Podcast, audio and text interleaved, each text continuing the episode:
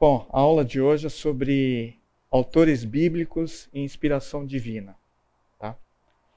E eu vou apresentar para vocês uma série de argumentos é, baseados na Bíblia que mostram que a Bíblia realmente tem uma inspiração divina. Tá? Antes de mais nada, a, o versículo-chave aqui é o 2 Timóteo 3, 16, 17, onde ele fala sobre a Escritura, que é inspirada por Deus, isso no Novo Testamento, é útil para o ensino, para a repreensão, para a, corre para a correção, para a educação na justiça, a fim de que o homem de Deus seja perfeito e perfeitamente habilitado para toda boa obra. Então, aqui, se nós formos pesquisar todos os versículos que falam sobre a inspiração divina da Bíblia, é, dá para ficar aqui, se for fazer um estudo completo, dá para ficar o dia inteiro falando sobre isso, tá? Porque a Bíblia tem um embasamento muito forte sobre a inspiração divina. Então, é, por dedução, a gente pode realmente colocar que a Bíblia foi inspirada por Deus. Quais foram os autores bíblicos? Nós temos cerca de 40 autores bíblicos. Nós temos 39 capítulos, é, livros do Antigo Testamento e 27 livros do Novo Testamento. Ao todo, nós temos 66 livros. Esses 66 livros, eles foram escritos por cerca de 40 autores diferentes, que viveram épocas diferentes e até em três continentes diferentes: Ásia, África e Europa. E mesmo assim, a hora que nós lemos de uma forma assim resumida cada um dos, dos livros, a, o mais interessante é que todos os livros eles se correlacionam. Então, tudo que está predito, tudo que acontece no Novo Testamento já está predito no Antigo Testamento. E o Novo Testamento, ele também fala do Antigo Testamento, para provar que a Bíblia ela se correlaciona. Então é um método lógico para a gente ver que 2 mais 2 é 4. Então a Bíblia é extremamente lógica. Então a, as pessoas que falam que a Bíblia, é, se você for do, do, ponto de vista lógico, ela não tem é, nenhuma correlação, é o contrário. Cada vez mais que a gente estuda a Bíblia, mais a gente percebe que a Bíblia ela realmente ela é extremamente lógica, assim como Deus é, é extremamente lógico. Então, a, a Bíblia, o início dela, ela começa com Moisés, mais ou menos 1554, 1513 a.C., e a Bíblia termina no século I depois de Cristo. Então, ao todo, foram mais ou menos 1.600 anos para que a Bíblia fosse inteiramente escrita. Então aqui nós temos ó, todos os livros, então nós temos Moisés. Moisés escreveu o Pentateuco, tá? que é os cinco primeiros, né? Gênesis, Êxodo, Levítico, Números e Deuteronômio. É, uma parte do Deuteronômio, o último capítulo, é atribuído a um outro autor, porque ele já tinha morrido nessa época. Provavelmente a Josué, que terminou de escrever o último capítulo. Juízes foi Samuel. Então, desde Gênesis até Juízes já se passaram 400 anos. Primeiro Samuel e segundo Samuel foi Samuel, Gad, Natã, Gad Natã, no segundo Samuel. Já se passaram 500 anos. Primeiro e segundo Reis foi Jeremias. Primeira Crônicas, segundo Crônicas, Esdras. Esdras foi o próprio Esdras, Neemias, Neemias. Esther atribui-se a Mordecai. Jó foi escrito por Moisés, mas aí a ordem cronológica está um pouco fora, tá? ela estaria no meio de Gênesis, Jó. Salmos foi escrito por Davi, Ezequias, Josias, Esdras e Neemias. E o Salmo já tem cerca de a época é de 1410 a 460 antes de Cristo. Então já foram mil anos para completar Salmos. Provérbios Salomão, Agur e Lemuel, que eram profetas. Eclesiastes Salomão, Cântico dos Cânticos, Isaías, foi Isaías, Esdras, aqui passou, repetiu. Jeremias, Jeremias, Lamentações, Jeremias, Ezequiel, Ezequiel, Daniel, próprio Daniel, e Oséias, Oséias, Joel, Joel, Amós, Obadia, Jonas foram os profetas, Naum, Abacuque, Sofonias, Ageu, Zacarias, Malaquias, Mateus, Marcos, Lucas, João, Romanos, Coríntios, aí já são os autores do Novo Testamento. A grande aqui e o Apocalipse, que foi João, e tudo aqui termina ano 90 depois de Cristo. O interessante é que todos eles contam uma história, contam várias coisas, passagens bíblicas, uma série de acontecimentos históricos, mas a mensagem central de toda ela é a história da redenção e salvação em Cristo Jesus. Tá? No Antigo Testamento é sobre a, o velho é, covenant é o o velho acordo né, do Antigo Testamento, que deu, dos Dez Mandamentos, que Deus faz direto com Moisés, e depois o novo acordo que Deus faz com os homens através do Novo Testamento. E aí, a Bíblia, ela se chama, só para introduzir um pouco, a Bíblia ela se chama Bíblia por quê?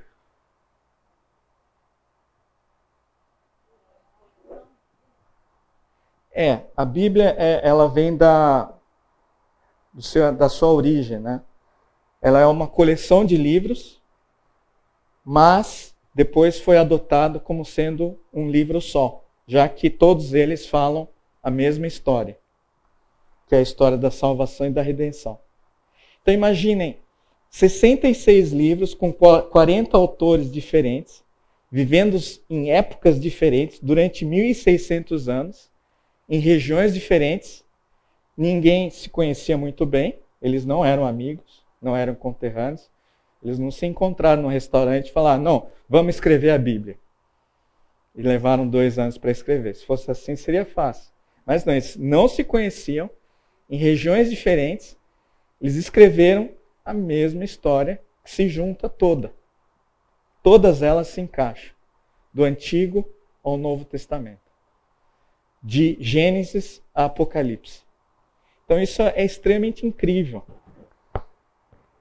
Então isso mostra a inspiração divina. Deus é o autor. Como ele é o autor, ele sabe o que ele vai escrever. Então por isso que ele escreve, consegue escrever como se fosse um único autor escreveu todos os livros, mas apenas utilizou os humanos, as pessoas, para transmitir a ideia dele. É lógico, Deus poderia ter feito, não, pum, cai um livro lá, está completo. Ele tem esse poder. Mas aí não teria graça, né? Eu não teria toda a história para contar. Seria muito fácil. Então, a Bíblia, ela no grego, que é a principal Bíblia que foi utilizada, que chama Septuaginta. Então, a Septuaginta é uma Bíblia é, escrita em grego por causa dos judeus que viviam no Egito e eles só falavam grego. Então traduziram uma Bíblia para o grego e essa Bíblia foi sendo mantida ao longo do tempo em grego e é a versão mais antiga da Bíblia que existe, que existiu, né? até antes dos manuscritos do Mar Morto. Só que essa Bíblia data de ano a mais antiga versão, ano 300 a.C. A Bíblia começou a ser escrita lá em 1500 a.C. Demorou uns é, 1200 anos. Essa é a versão mais antiga que existe, 300 a.C., que chama Septuaginta. E ela é extremamente fiel. Como é que se sabe? É, o Velho Testamento. Mas como é que sabe que ela é fiel? Então, ela foi comparada com a versão hebraica. A versão hebraica é chamada massotérica. Massotérica é um povo é, de Massotero que vivia em, na região de Tibérias, no, no, no, na, em Israel. E eles eram extremamente minuciosos na transmissão da Bíblia, de forma escrita. A Bíblia teve uma versão oral, que era chamada de Torá oral, mas, é, como versão oral, podem ocorrer falhas, e os judeus já sabiam disso, então eles se tomaram o cuidado de fazer a transmissão escrita também dela. Então, esse povo, que é o massotérico, eles fizeram uma transmissão extremamente fiel ao longo de séculos. Mas a versão mais antiga, massotérica, que é escrita em hebreu, data de 500 a.C. 500 depois de Cristo. Então, é, ela já tinha o, Antigo, o Novo Testamento também. Então, comparado a uma versão hebraica, mas só que a versão hebraica é 800 anos depois, que tem, a mais antiga, que foi disponível. Então, elas eram semelhantes. Aí veio a descoberta dos, uh, dos papiros e da, da, das, dos rolos do Mar Morto. Isso foi descoberto na década de 50, 60. É, os rolos do Mar Morto, elas foram descobertas de uma forma extremamente assim, casual. Não sei se conhecem a história. Tinha uma pessoa que estava jogando pedrinha dentro de uma caverna lá e de repente fez um plac. Aí ele achou estranho, um barulho no oco. Foi lá ver, tinha um jarro lá dentro. Aí ele foi dentro do jarro, tinham vários papiros. Aí ele pegou aquilo, levou no museu, vendeu. Aí foi vendendo. Aí uma, uma pessoa que era mais conhecida, estudiosa, um arqueólogo bíblico na universidade hebraica, ele foi estudar viu que era realmente a Bíblia. Aí foram escavar as outras cavernas ali e descobriram mais ou menos 6 mil manuscritos. Inclusive tem a versão completa original de Isaías, inteiro, em hebraico. E essa, a versão mais antiga dos manuscritos do Mar Morto, data de 300 a.C., que é mais ou menos equivalente à Septuaginta. Então, comparando, elas são extremamente fiéis também. Então, um ali na Alexandria, no Egito, do outro lado do mar Mediterrâneo, e dois, duas versões ali na região de Israel, e que também todas elas são também extremamente fiéis. São pessoas diferentes que faziam a transmissão escrita. Então, isso também prova que é, é, como é que isso foi possível? Né? Como, que, como, como que consegue? Porque assim, a pessoa vai passar, ela vai. É, tem erros, alguns erros gramaticais, né? Mas ela pode omitir alguma coisa por causa de, sei lá, política, economia, alguma coisa na, ficou bravo com Deus e falou: Não, vou omitir esse capítulo inteiro. Não quero mais saber, vou, vou cortar Gênesis inteiro. Mas não, todos eles são exatamente iguais, são, são extremamente fidedignos. Então, assim, não é por capacidade humana nem nada, é, é Deus trabalhando para que realmente a Bíblia chegasse até nós. Tá? Do ponto de vista arqueológico, então existem várias é, descobertas bíblicas, da, arqueológicas, existem arqueólogos bíblicos, um deles é o William Foucault. Ele é, foi professor da Universidade John Hopkins, nos Estados Unidos, e ele fez uma série de pesquisas, ele foi nessas escavações, ajudou a descobrir esses rolos do Mar Morto. Então, assim, ele andou toda essa região e existe uma certa comprovação de que é, Abraão saiu de Ur e foi para Canaã. No ano ali de é, 1600 a.C. E o trajeto entre Ur e Canaã são dois mil quilômetros no deserto.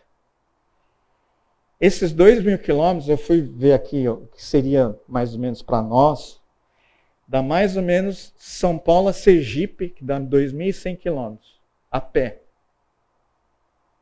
É uma distância boa. Né? E levou tudo embora, né? Foi com a família, todos os bens, foi tudo para lá, 2 mil quilômetros. Então, assim, ele foi, por quê? Em obediência a Deus. Então, essa é a região que ele foi. Né? E aí,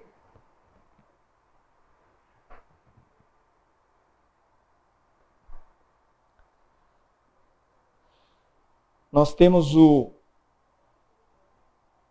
Antigo Testamento e o Novo Testamento. Testamento, ele no latim, no grego, ele significa um pacto, é uma aliança. É um pacto que Deus faz. Então tem a antiga aliança e a nova aliança, que é o Antigo Testamento e o Novo Testamento. É, uma autora, ela escreveu um, alguns versos sobre o, a comparação entre o Novo e o Antigo Testamento que são bem interessantes. Ela coloca é a Henrietta C. Mears, no livro Estudo Panorâmico da Bíblia, da editora Vida.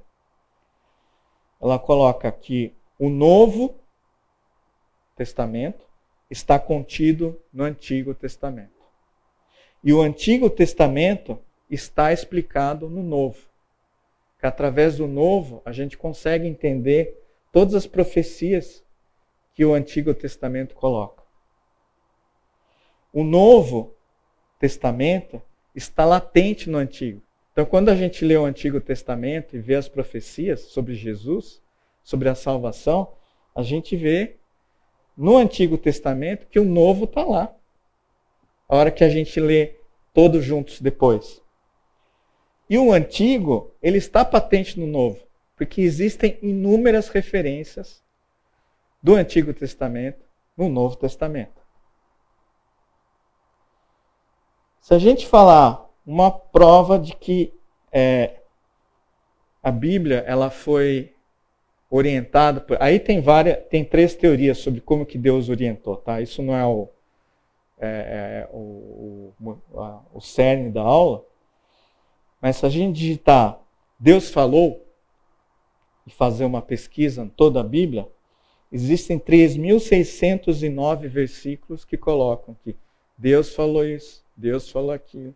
Então é Deus falando ao longo de toda a Bíblia.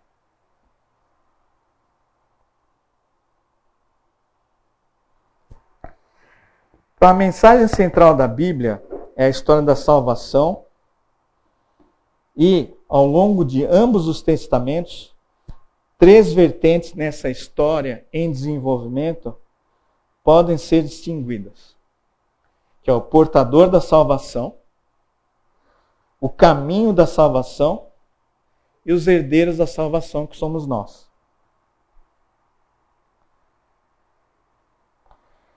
Isso pode ser reformulado em termos da ideia da aliança, dizendo que o mediador da aliança, a, a mensagem central da Bíblia é a aliança de Deus com os homens, e que as vertentes são o mediador da aliança, a base da aliança e o povo da aliança. O próprio Deus é o salvador do seu povo. É ele que confirma a sua aliança misericórdia com eles. O portador da salvação, o mediador da aliança, é Jesus Cristo, o Filho de Deus. O caminho da salvação, a base da aliança, é a graça de Deus, invocando do seu povo uma resposta de fé e obediência, através do qual os herdeiros da salvação, que somos nós, o povo da aliança, é o Israel de Deus, a igreja de Deus, que somos nós.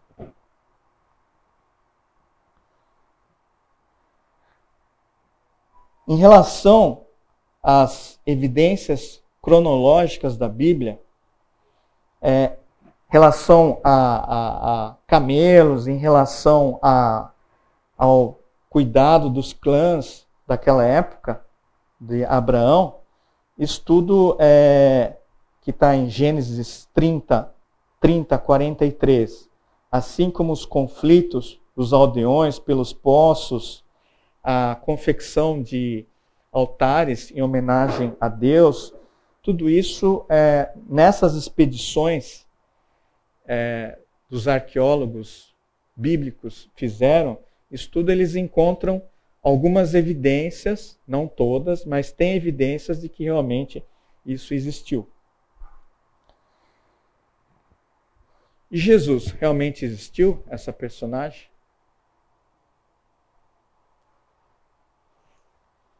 Tem dois é, historiadores judeus, que é o Flávio Isso. E o Filo, de Alexandria. Um no Egito e outro em Israel. Esses dois autores falam exaustivamente de Jesus.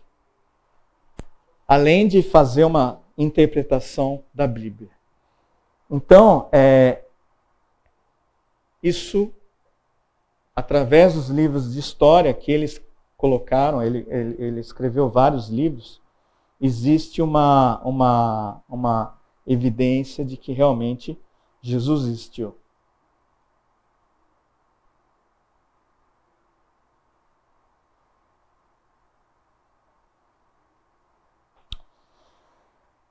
Outra evidência da inspiração divina. Existem cerca de 300 profecias na Bíblia. Todas é, se cumpriram ou vão se cumprir. Algumas ainda não. Mas as que ocorreram no Antigo Testamento, que ocorreram no Novo e que estavam escritos no Antigo, elas ocorreram. Vamos falar então um pouquinho sobre as profecias messiânicas.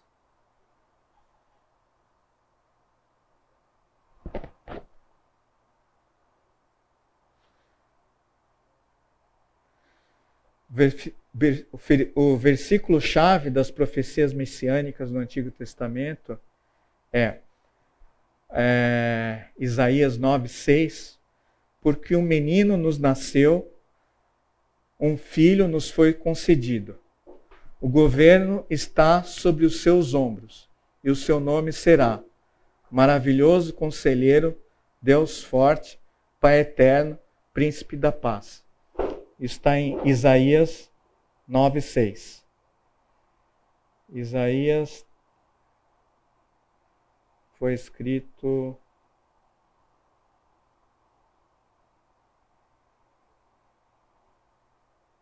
setecentos trinta e dois antes de Cristo.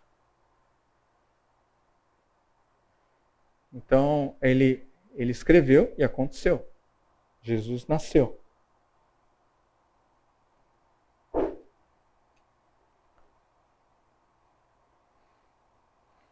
Gênesis 3,15. Ele ferirá a cabeça de Satanás. Que é o que vai acontecer no final. Isso ainda não aconteceu. Gênesis 9, 26, 27. O Deus de Sem será o filho de Sem, que é da geração dele, que nasce Jesus. Gênesis 12, 3. Como semente de Abraão, todas as nações serão abençoadas.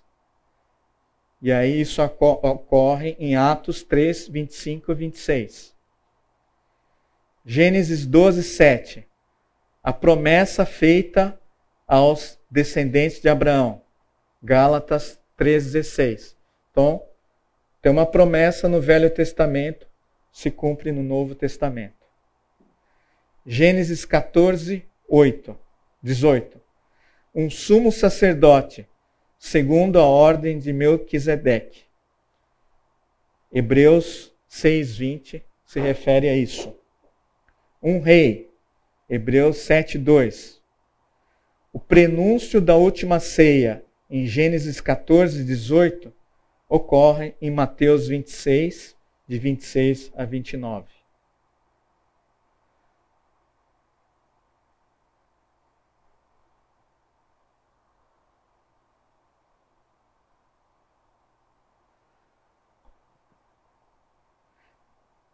O descendente de Isaac, Gênesis 17, 19, que se cumpre em Romanos 9, 7. Gênesis 22, 8, o Cordeiro de Deus prometido, que se cumpre em João 1, 29. Vamos ler esse versículo? Gênesis 22, 8. João 1, 29. No dia seguinte, viu João a Jesus, que vinha para ele, e disse: Eis o Cordeiro de Deus que tira o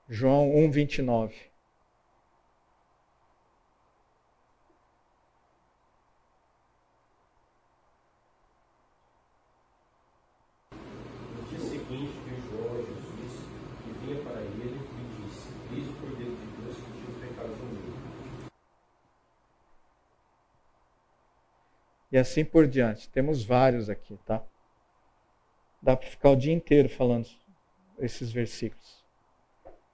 Gênesis 49, 10. Gênesis é, 22, 18. 26, 2 a 5. Gênesis 40, 10. Gênesis 49, 10. Êxodo.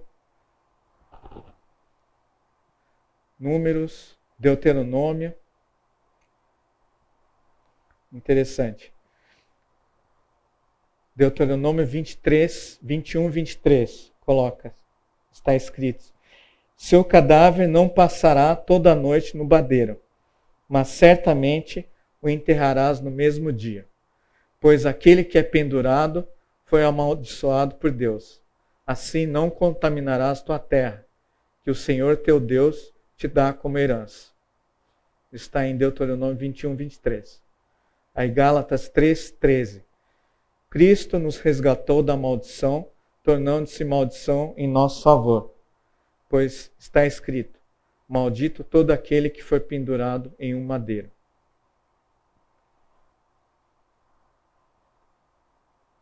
Ruth, Samuel, 1 Samuel, 2 Samuel. E aqui eu vou colocar uma citação de Isaac Newton, que é o pai da física que escreveu as três leis da física. Deus deu as profecias não para satisfazer a curiosidade dos homens, permitindo que conhecessem previamente as coisas, mas para que, depois de cumpridas, fossem interpretadas pelos seus eventos e por sua própria providência, e não pelo intérprete, e que fossem por intermédio disso, manifestas ao mundo. Isaac Newton.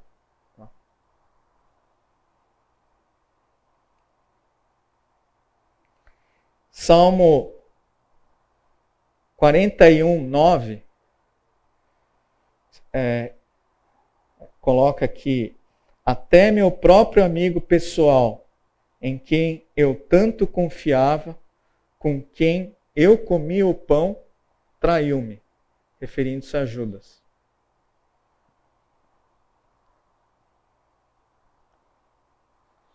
Aí depois nós temos Crônicas, Jó, Salmos, tem vários.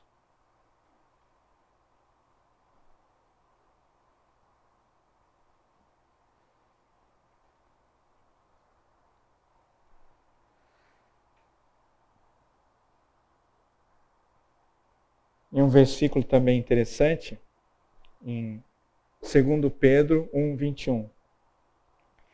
Pois a profecia nunca foi produzida por vontade humana, mas homens falaram da parte de Deus, conduzidas pelo Espírito Santo.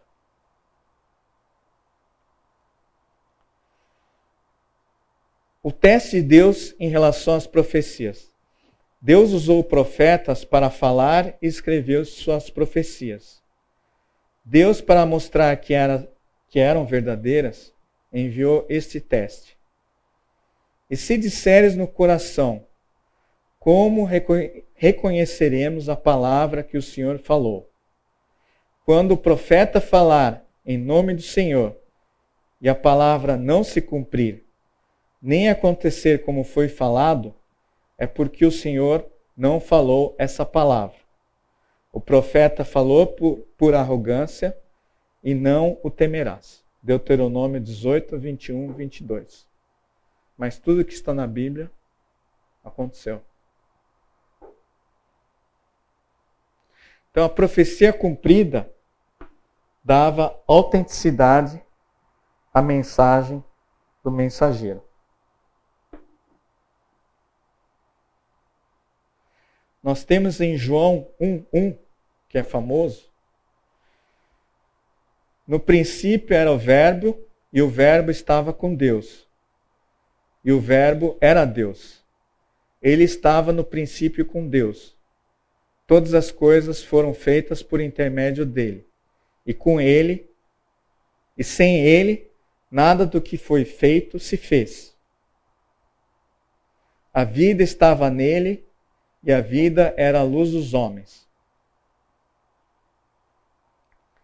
Então, o verbo, aqui em maiúsculo, é a palavra de Deus. Então, assim, é, de uma certa forma, quando nós é, lemos a Bíblia de uma forma é, procur, procurando a dedução dessa, dessas evidências, da, da, da inspiração divina, nós vamos achar assim, inúmeras. São inúmeras.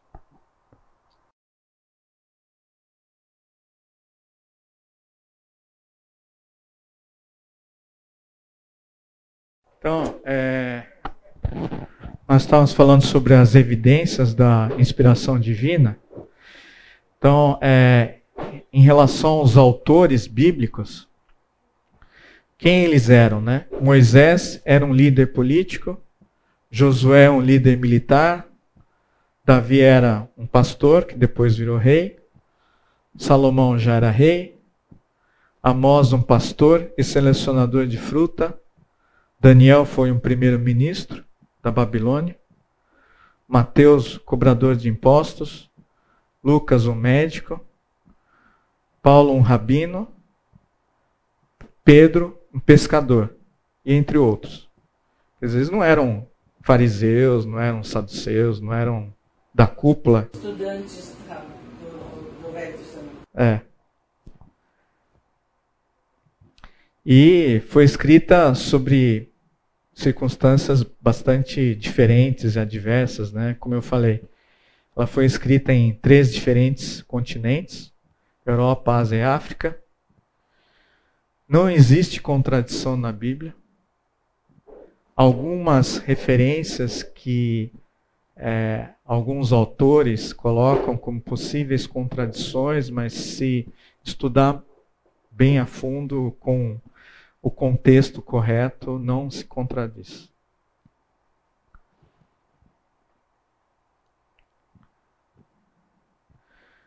Isso não tem outra possibilidade de acontecer com 40 autores ao longo de 1600 anos, se alguém não estiver coordenando tudo, para que tudo se encaixe em diferentes locais, com diferentes pessoas, ao longo desse tempo todo. Ah, então, do ponto de vista lógico, se a gente for pensar, Deus e o Espírito Santo estavam o tempo inteiro na coordenação geral desse, desse grande livro que nós temos, que Deus nos deixou.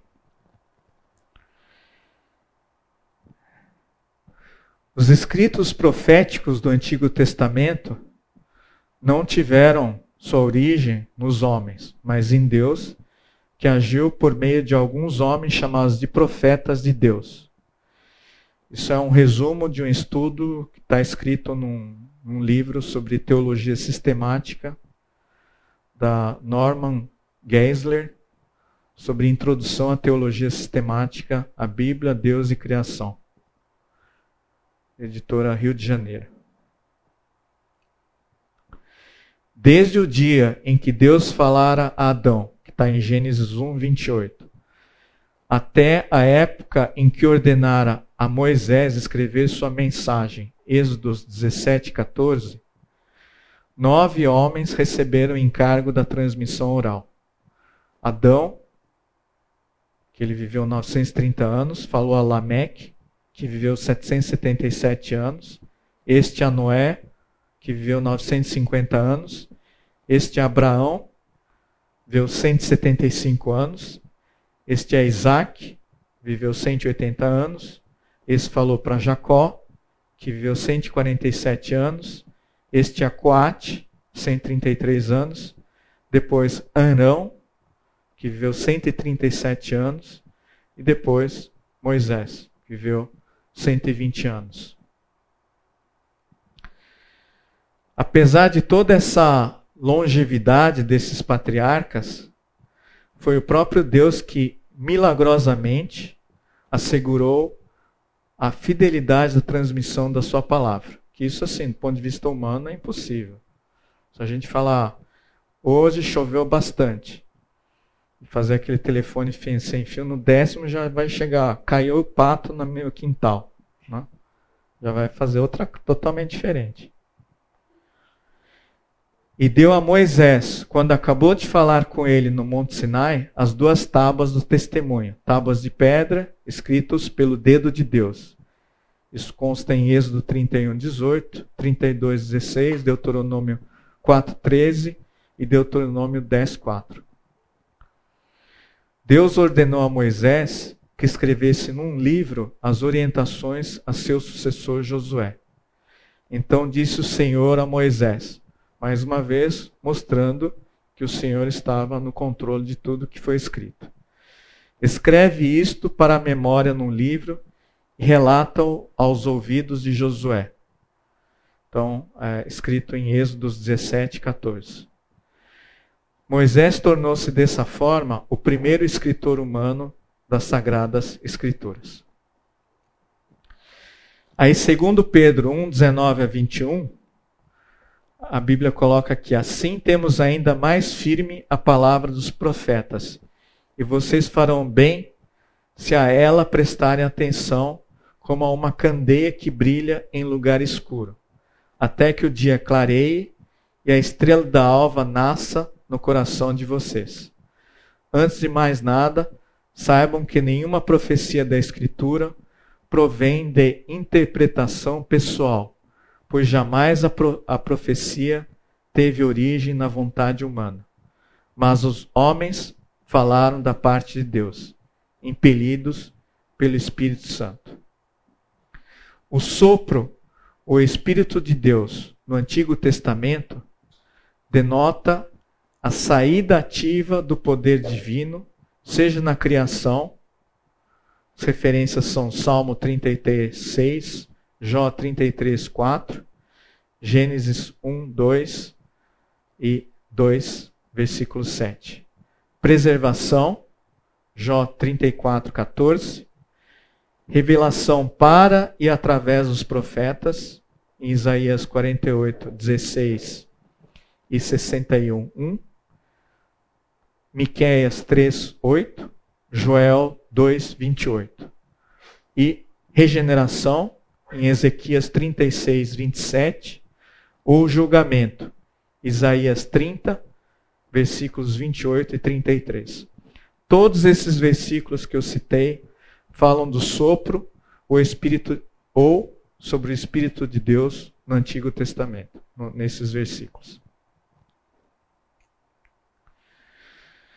É, a mensagem da Bíblia, isso é um, um pequeno trecho da Confissão de Fé de Westminster. Confissão de Fé de Westminster foi um, um pedido do rei Tiago I da Inglaterra, na Idade Média, em 1400.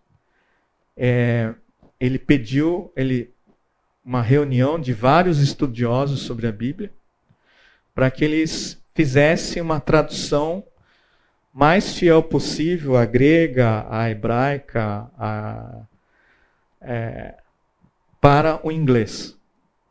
Porque ele queria que a Inglaterra fosse cristã, fora do domínio da Igreja Católica. Então ele chamou uma série de estudiosos na época, foram 47 estudiosos que compilaram a, a, a uma, uma tradução inglesa através de uma metodologia que eles foi publicada na época, que chama Confissão de Fé de Westminster. Então, a mensagem da Bíblia é a mensagem de Deus ao homem, comunicada em muitos momentos e de várias maneiras, como escrita em Hebreus 1:1, e finalmente encarnada em Cristo. Assim, a autoridade da Santa Escritura, para a qual ela deve ser crida e obedecida, não depende do testemunho de qualquer homem ou igreja, mas inteiramente de Deus que é a própria verdade, o autor dela. E, portanto, deve ser recebida, porque é a palavra de Deus. Então, Deus nos deixa é, um manual de como é que a gente funciona. As pessoas que colocam que, não, Bíblia não serve para nada. Então, a Bíblia é o que determina, Deus que determina o que é o certo, o que é errado. Nós temos esse conceito por conta de Deus. Isso está escrito na Bíblia. Se a gente fizer algo totalmente contrário ao que a Bíblia fala, que é matar, roubar, adulterar e não sei o que, nossa vida vai ser de um jeito. Se a gente seguir o que a Bíblia fala, é de um outro jeito, que é o que é melhor para nós. Um autor é, chama Bernard Run, que é um estudioso da Bíblia, ele colocou sobre os, o, o Antigo Testamento, comparando aos outros livros antigos, como é, a filosofia de Platão, Aristóteles, a Odisseia de Homero, que são livros tradicionais, né? os judeus preservaram o Antigo Testamento como nenhum outro manuscrito. Eles mantiveram marcas em cada letra, sílaba, palavra, palavra e parágrafo. Havia uma classes especiais de homens em sua cultura cuja única atividade deles era preservar e transmitir esses documentos com uma fidelidade praticamente perfeita. Eram escribas, advogados, maçoretas. Isso não acontece na obra de Platão, Aristóteles, Cícero ou Sêneca, que é da época mais antiga. Então, por comparação, é, essa perfeição na manutenção do Antigo Testamento até os dias de hoje só foi possível pela graça de Deus. É, esse é um, um um estudo que foi está escrito no, por Mark Water, no livro Enciclopédia de Fatos da Bíblia, da editora Agnus. Em Coríntios, 1 Coríntios 2,13, o apóstolo Paulo disse o seguinte: Também falamos dessas coisas não com palavras ensinadas pela sabedoria humana, mas com palavras ensinadas pelo Espírito Santo, comparando coisas espirituais com espirituais. Paulo afirmou que o que ele escreveu foi-lhe concedido pelo Espírito Santo. Em 1 Coríntios 14, 37, Paulo afirma: Se alguém se considera profeta ou espiritual, Reconheça que as coisas que vos escrevo são mandamentos do Senhor. Paulo declara que as palavras que escreveu foram mandamentos de Deus e não sabedoria humana. Em 1 Tessalonicenses 2,13, Paulo assim falou aos seus amigos em Tessalônica.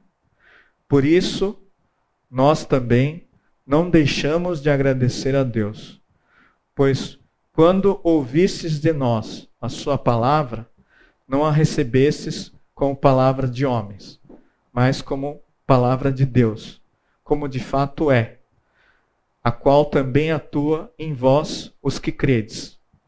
Por esse versículo fica claro que Deus usou Paulo para transmitir as suas palavras aos seus leitores.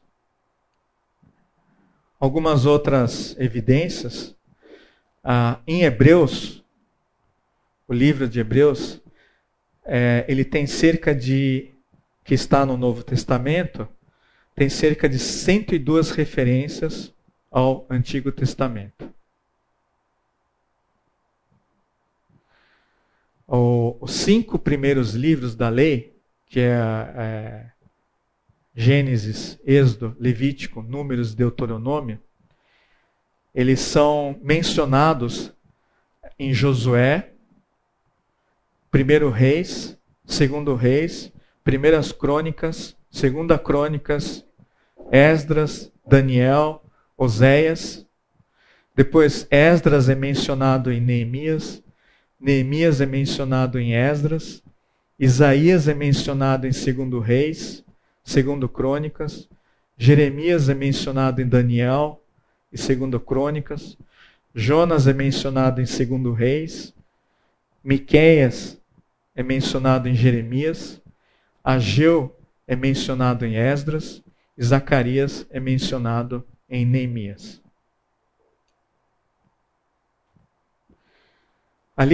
as ligações entre o Novo e o Antigo Testamento. Então, a passagem bíblica chave é Jó, é, Jó 5,39. João, João 5,39. Vós examinais as Escrituras, pois julgais ter nelas a vida eterna, e são elas que dão testemunho de, de mim.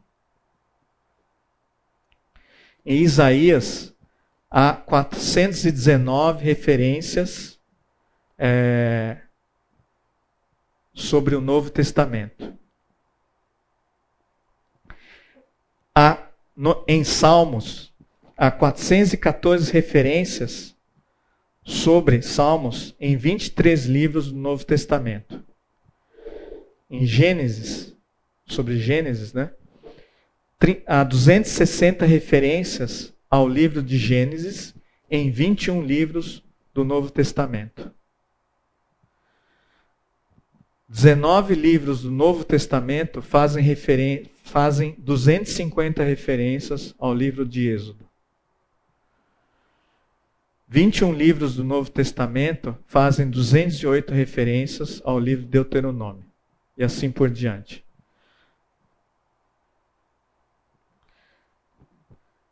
É, esse autor desse livro, ele, ele descreve aqui uma ligação muito interessante entre o primeiro e o último capítulo, é o último livro, que é Gênesis e Apocalipse. Gênesis é o livro do começo e Apocalipse o livro do fim. Em Gênesis, a terra é criada, versículo 1. E no Apocalipse 21:1 a terra é destruída. Em Gênesis temos a primeira rebelião de Satanás. Em Apocalipse 23, 7 e 10, nós temos a última rebelião de Satanás. Em Gênesis, sol, lua estrelas para governar a terra. Em Apocalipse, sol, lua estrelas conectados com o julgamento da terra. Em Gênesis, sol para governar o dia. Em Apocalipse, não há necessidade de sol. Em Gênesis, escuridão é chamada de noite. Em Apocalipse, não haverá mais noite. Em Gênesis, as, as águas são chamadas de mares. Em Apocalipse, o mar já não existe. Em Gênesis, um rio para abençoar a terra. Em Apocalipse, um rio para a nova terra. Em Gênesis, homem à imagem de Deus. Em Apocalipse, homem dirigido por alguém à imagem de Satanás. Em Gênesis nós temos a entrada do pecado, em Apocalipse o desenvolvimento e fim do pecado. Em Gênesis a maldição é proferida, em Apocalipse jamais ali jamais haverá maldição. Em Gênesis temos a entrada da morte, em Apocalipse não haverá mais mortes. Em Gênesis nós temos os querubins mencionados pela primeira vez em relação com o homem. Em Apocalipse, querubins mencionados pela última vez em relação com o homem. Em Gênesis, o homem é expulso do Éden. Em Apocalipse, o homem é restaurado. Em Gênesis, a árvore da vida é guardada.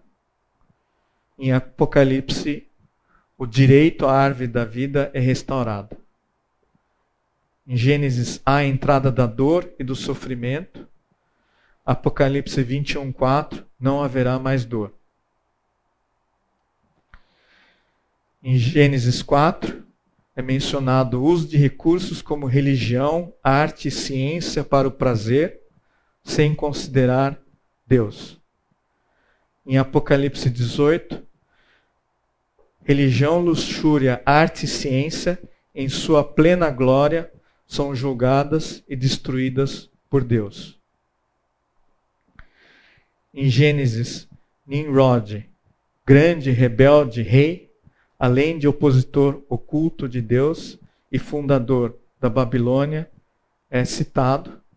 E em Apocalipse faz-se uma referência a, a esse mesmo Nimrod como a besta, a grande rebelde, a, um rei e professa opositor que quer restaurar a Babilônia. Em, em Gênesis existe o dilúvio divino para destruir a geração má, e em Apocalipse há o dilúvio de Satanás para tentar destruir a geração eleita. Em Gênesis, o arco-íris é sinal da aliança de Deus com a terra, e esse mesmo arco-íris, em Apocalipse, indica a lembrança de Deus de sua aliança com a terra. Sodoma e Egito são lugares de corrupção e tentação em Gênesis, mas em Apocalipse ele restaura Sodoma e Egito, representando espiritualmente Jerusalém. E assim existe uma série de correlações, como o casamento do primeiro Adão, o casamento do último Adão, a, a noiva para Abraão, a noiva preparada e levada ao filho de Abraão,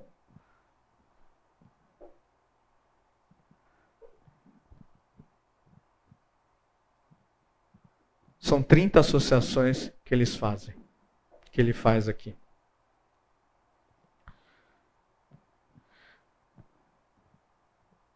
Apocalipse tem material de 32 livros do Antigo Testamento. Lucas usa o material de 31 livros do Antigo Testamento. João usa 26 livros do Antigo Testamento. Atos se refere a 25 livros do Antigo Testamento como material para escrever, Paulo usou né, para escrever é, Atos. Marcos usou 40, 24 é, materiais, não são referências bíblicas, mas é, são algumas citações que lembram versículos do Antigo Testamento no seu Evangelho. Romanos 23, Hebreus 21, 1 Coríntios 18. Então, é, elas estão conectadas totalmente.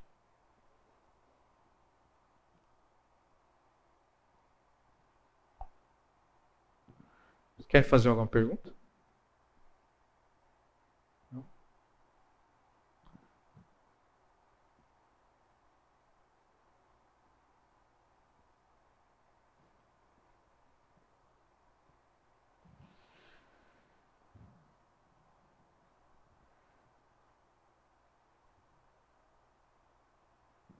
A Bíblia, ela coloca aqui nesse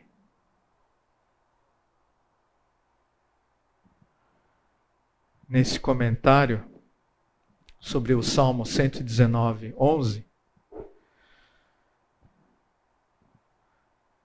Guardei a tua palavra no meu coração para não pecar contra ti. À medida que a palavra do rei está presente no coração, a força contra o pecado. Usamos esse meio de poder absoluto e mais vida e mais santidade serão nós. Seu autor chama Francis Ridley Havergal, que escreveu sobre é, esse, esse versículo.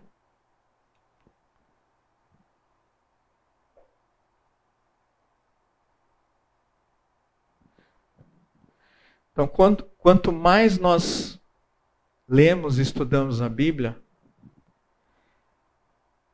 mais nós vamos conhecendo a vontade de Deus para as nossas vidas, mais nós vamos nos familiarizando com o Senhor Deus, com Jesus Cristo. E cada vez que nós lemos a Bíblia, cada lida que a gente faz, ah, mas eu já li a Bíblia uma vez. Segunda vez que você lê a Bíblia de novo, inteira, você vê com outros olhos. Na terceira é diferente, na quarta é diferente, na quinta é diferente. Então, à medida que nós lemos a Bíblia, é, é como se nós fôssemos ficando cada vez mais íntimos de Deus. E isso nos ajuda a compreender realmente a, essa essa lógica de Deus, porque Deus é, é extremamente lógico, muito mais lógico que a gente. Né? É, e a Bíblia é toda interconectada. Então, assim, por dedução, não tem como afirmar que não existe inspiração divina na, na Escritura. Não tem como. Se quiser, tudo bem. Mas, ah, então prova assim no, no, no Tá, você vai ter que chamar Deus para vir falar aqui. Isso não vai acontecer. Deus já deixou a Bíblia para nós com esse intuito. Já, tá, já foi dado o recado. Né? Agora, quem não quer, não tem jeito, mas à medida que você vai lendo, você vai vendo essa, essa correlação que existe Olha aqui, é, Salmo 119, 97. Como amo a tua lei, ela é minha meditação o dia todo. Vigie seus pensamentos, porque eles se tornarão palavras. Vigie suas palavras, porque elas se tornarão atos. Vigie seus atos, porque eles se tornarão seus hábitos. Vigie seus hábitos, porque eles se tornarão seu caráter. Vigie seu caráter, porque ele será seu destino. Se há alguma verdade no ditado, você é aquilo que come, ainda mais verdade no ditado: você é e está se tornando aquilo que pensa. Por isso a importância de estudarmos a Bíblia, porque quanto mais nós estudamos a Bíblia, mais lemos a Bíblia,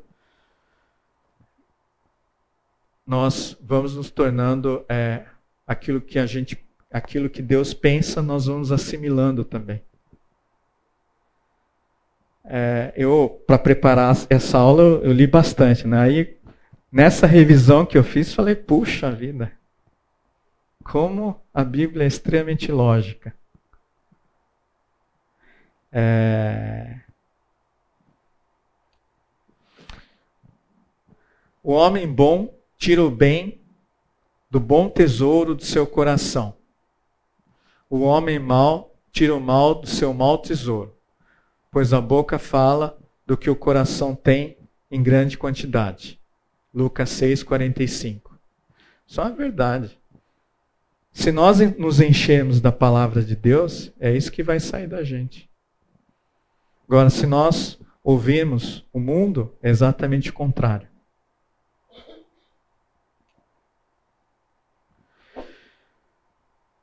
Para finalizar,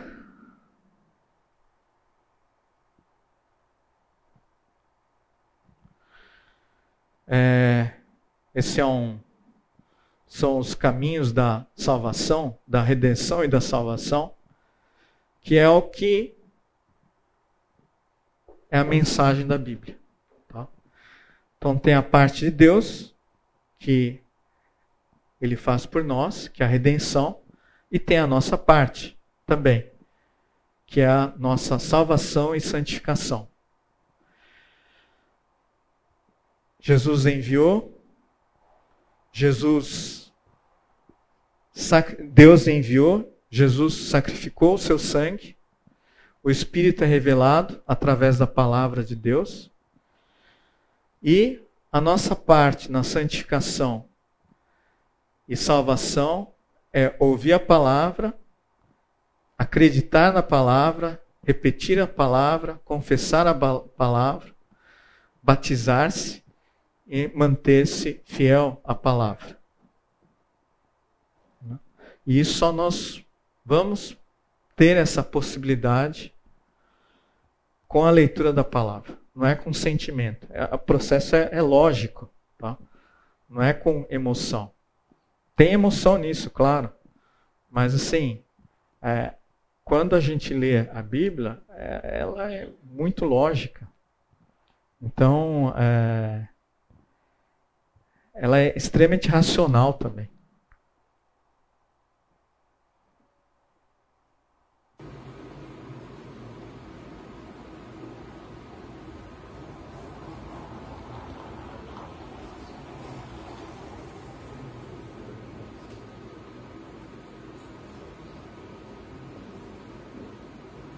Vamos orar?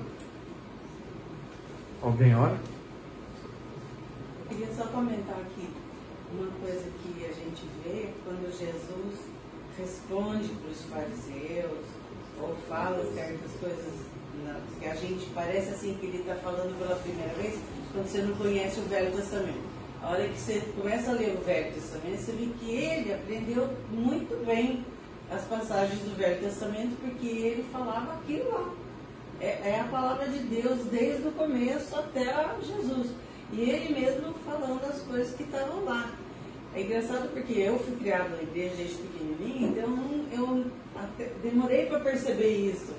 Que quando Jesus falava, não é só porque ele era Deus, porque nós não somos, mas ele era, então ele podia estar falando alguma coisa nova. Mas ele, além de falar coisas novas, ele repetia sempre a base dele, era o que estava lá atrás que ele aprendeu né, a palavra de Deus. Mesmo no, com, quando ele foi tentado, né? É, ele sempre usava a palavra de Deus. É o que combate. Então, se nós não tivermos a palavra de Deus dentro de nós, ele é um escudo. Né? Ele nos protege. Você pode ler de novo aquela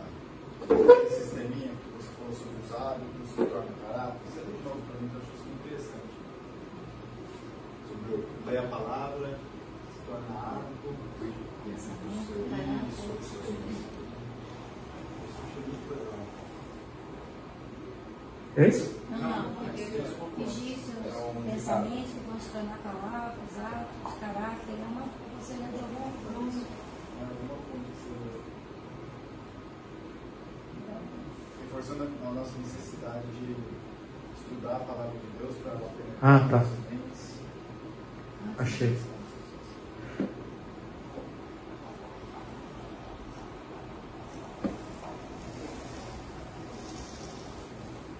Então é, é re- referente à meditação na Bíblia, tá? Então, como amo a tua lei, ela é minha meditação o dia todo. Referente a Salmo 119, 97. Mantenha-me acordar nas vigílias de noite para meditar na tua palavra. Salmo 119, 148. Vigie seus pensamentos, porque eles se tornarão palavras. Vigie suas palavras, porque elas se tornarão atos. Vigie seus atos, porque eles se tornarão seus hábitos. Vigie seus hábitos, porque eles se tornarão seu caráter. Vigie seu caráter, porque ele será seu destino.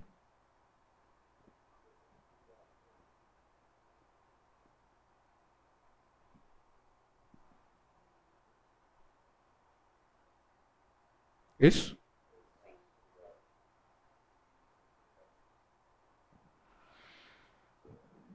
Vamos orar? Quem ora? Posso orar? Pai Santo, obrigado, Deus, porque através da sua bondade, da sua graça, nós temos a salvação em Cristo e podemos ler e estudar, Pai, através da tua palavra. Obrigado, Deus, porque o Senhor é quem proveu tudo isso para nós. O Senhor é quem nos salva, o Senhor é quem nos instrui, o Senhor é quem nos dá toda a sabedoria, Pai, e tudo isso para a tua honra e para a tua glória. Que a gente possa realmente ter essa certeza de que a tua palavra é viva, é verdadeira, sempre esteve ah, correta e nunca vai falhar. Cuida da nossa nosso final de semana que a gente possa ter essa mensagem em mente durante toda a. Eu te agradeço.